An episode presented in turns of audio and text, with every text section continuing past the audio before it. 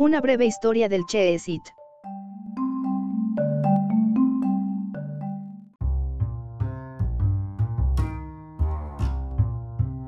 A principios del siglo XX, dentro de una fábrica antigua en la esquina de las calles Concord y Cincinnati, la compañía de galletas Green and Green preparó su línea de productos Eggmant, una colección de Grimes, galletas y galletas de jengibre que se enviaban a toda la región.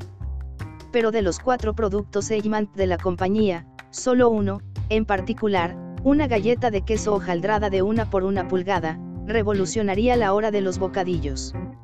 El 23 de mayo de 1921, cuando Green and Green decidió registrar el nombre único del sabroso manjar, el Cheez-It nació.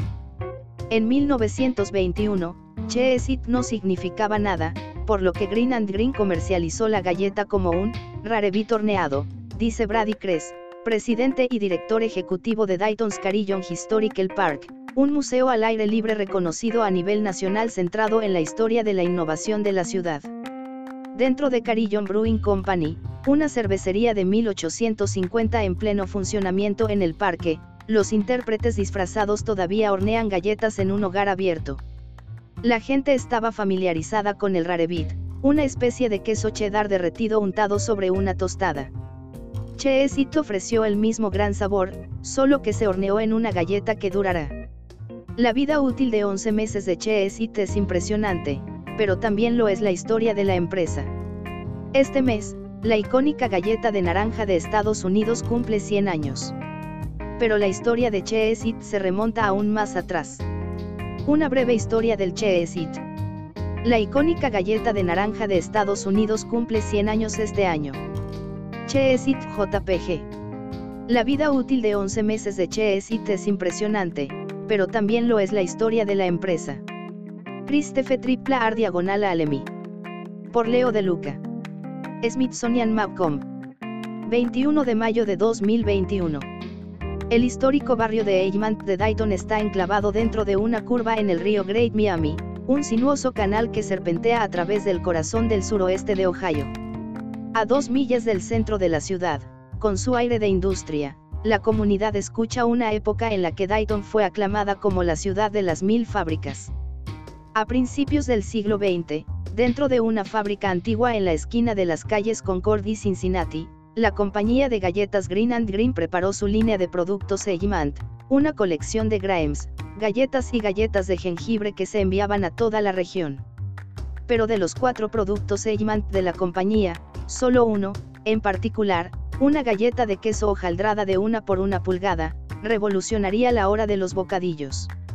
El 23 de mayo de 1921, cuando Green and Green decidió registrar el nombre único del sabroso manjar, el Cheez-It nació.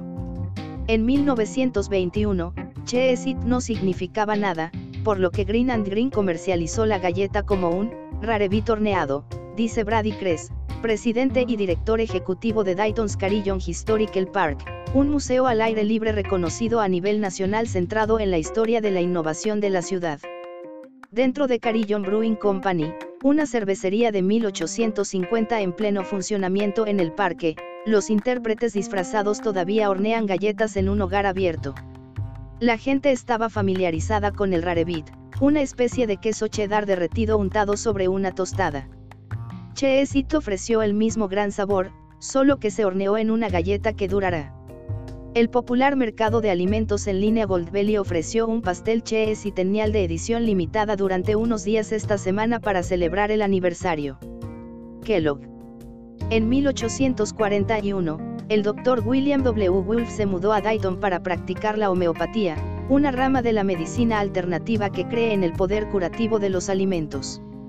Aclamado como el rey de las galletas de Dayton, Wolf preparó el Wolf Cracker, un curioso bocadillo de mantequilla dura hecho con fines medicinales. En el siglo XIX, los crackers estaban vinculados a la fisiología cristiana y a los médicos sectarios, dice Lisa Ausofer, investigadora asociada principal del Instituto de Ética Biomédica e Historia de la Medicina de la Universidad de Zurich. Los fisiólogos cristianos como Sylvester Graham, famoso por Graham Cracker, estaban preocupados por una dieta moderna que contenía demasiadas sustancias estimulantes. Además de ser un evangelista gallardo, Graham también fue un ministro presbiteriano pro templanza que predicó una dieta vegetariana.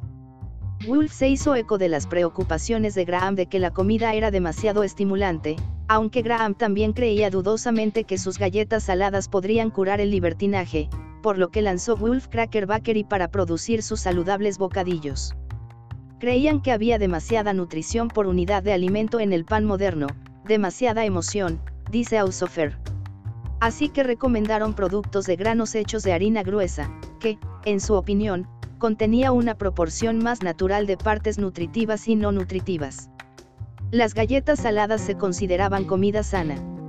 Según Ausofer, los homeópatas en ese momento también estaban preocupados por la digestibilidad, y como creían que calentar los alimentos ayudaba a la digestión, las galletas Wolf horneadas eran justo lo que recetó el médico pero los pacientes de Wolf no fueron los únicos después de sus galletas.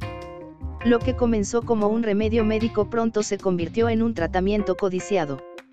En la década de 1870, mientras vivían en las áridas llanuras de Dakota del Norte, los nativos de Dayton JW y Weston Green a menudo anhelaba el sabor del hogar. En aquellos días, los suministros de alimentos eran costosos y escasos en esa región, escribió el Dayton Journal Herald en su edición del 31 de octubre de 1907, y el padre y el hijo eran enviados regularmente a su antigua ciudad natal, Dayton, para aquellas necesidades que allí no se podían obtener. Invariablemente, dice el señor Green, incluiríamos en ese orden un buen suministro de, el, Wolf Cracker, SIC.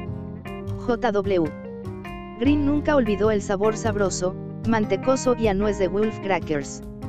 En 1897, cuando Wolf murió, Green compró Wolf Bakery Company y luego reclutó a su hijo, Weston Green, para que se uniera a él en el negocio. Los verdes cambiaron el nombre de la empresa Green and Green Company, y aunque la receta de Wolf siguió siendo la misma, cambiaron el nombre del famoso tratamiento del médico como Dayton Cracker. A principios del siglo XX, Dayton poseía más patentes, per cápita, que cualquier ciudad de EU. Rodeado de este entorno innovador, Green and Green floreció, expandiendo sus operaciones a las cercanas Springfield y Lima, y entregando productos horneados en el suroeste de Ohio. Pero pronto, las galletas saladas de la empresa se convirtieron en algo más que una preocupación regional. Durante la Primera Guerra Mundial, Green and Green encendió sus hornos para el esfuerzo bélico. Todas nuestras instalaciones, excepto un pequeño horno que no se puede usar para hard bread, se acelerarán para mantener dos cargas de automóviles al día en expreso, decía un anuncio de Green and Green en la edición del 14 de julio de 1918 del Dayton Daily News. Para que nuestros muchachos al frente puedan tener su pan de lucha. Aunque mucho menos sabroso que el Dayton Cracker, el pan de lucha de Dayton sostuvo a innumerables soldados durante la Gran Guerra típicamente hecho con sal, harina y agua. El pan duro, también conocido como taco duro, dientes sin dientes o rompe mandíbulas, a menudo se remojaba en agua antes de ser servido. Si se almacena incorrectamente, los gorgojos y los gusanos hicieron del pan duro su hogar, lo que llevó a los soldados a llamar a la ración de guerra castillos de gusanos. Estamos muy contentos y orgullosos de ser un engranaje en la gran máquina que ganará la guerra, decía el anuncio de Green and Green. Sin embargo, Boys no fueron los únicos que ayudaron a ganar la guerra. PD. Todavía podríamos usar algunas mujeres más en el empaque de Hard Bread. Después de la Primera Guerra Mundial, Green and Green Company dejó de lado el hard bread a favor de una comida más sabrosa.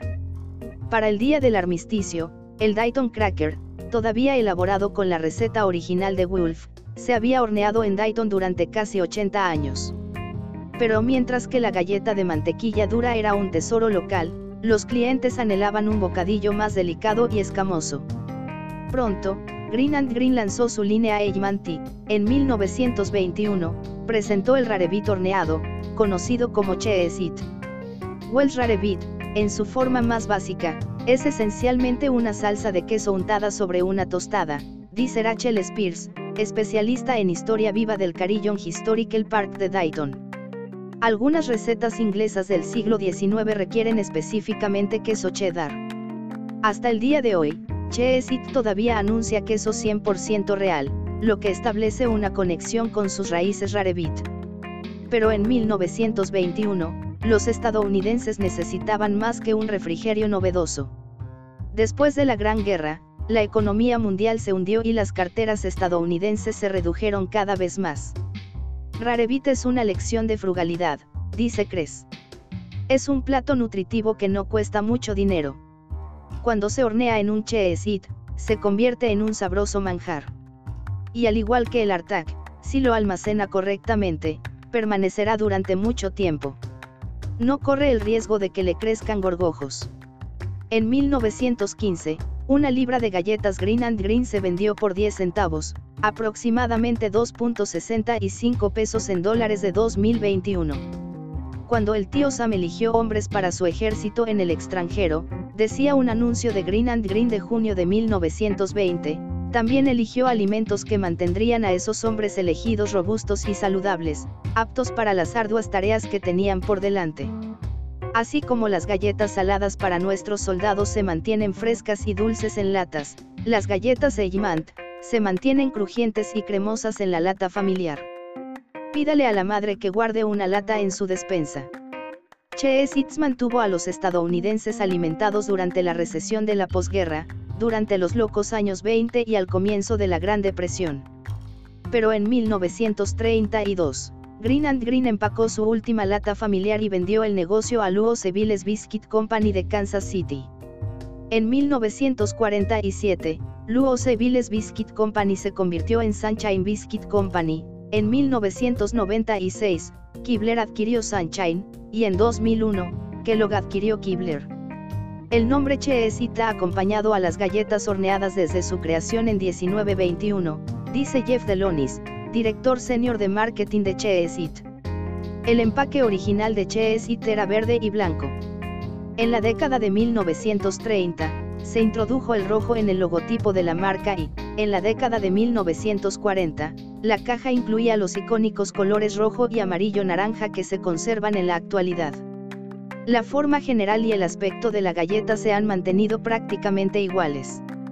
Cheez-Its aún puede verse igual, pero la producción del cracker se ha disparado. Una vez horneado en la esquina de las calles Concord y Cincinnati en el vecindario Eggman de Dayton, y luego enviado a los supermercados regionales, Cheez-It vendió más de 400 millones de paquetes solo en los CE. U. El año pasado. Es muy divertido pensar en todas las ciudades del país que producían alimentos para el público local, dice Cres. Cada ciudad los tenía. Aquí tienes una idea que surgió de Dayton, Ohio.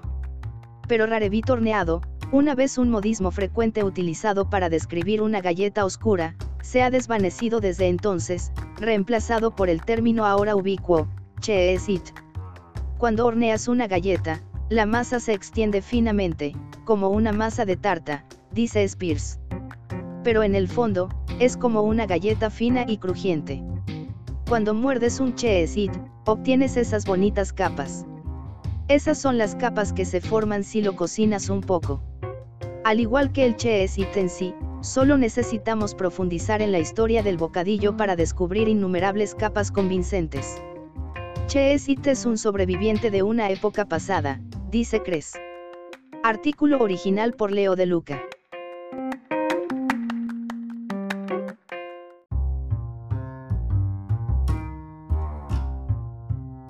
Gracias por visitar Distopía, no te olvides de leer o escuchar nuestras otras publicaciones recientes.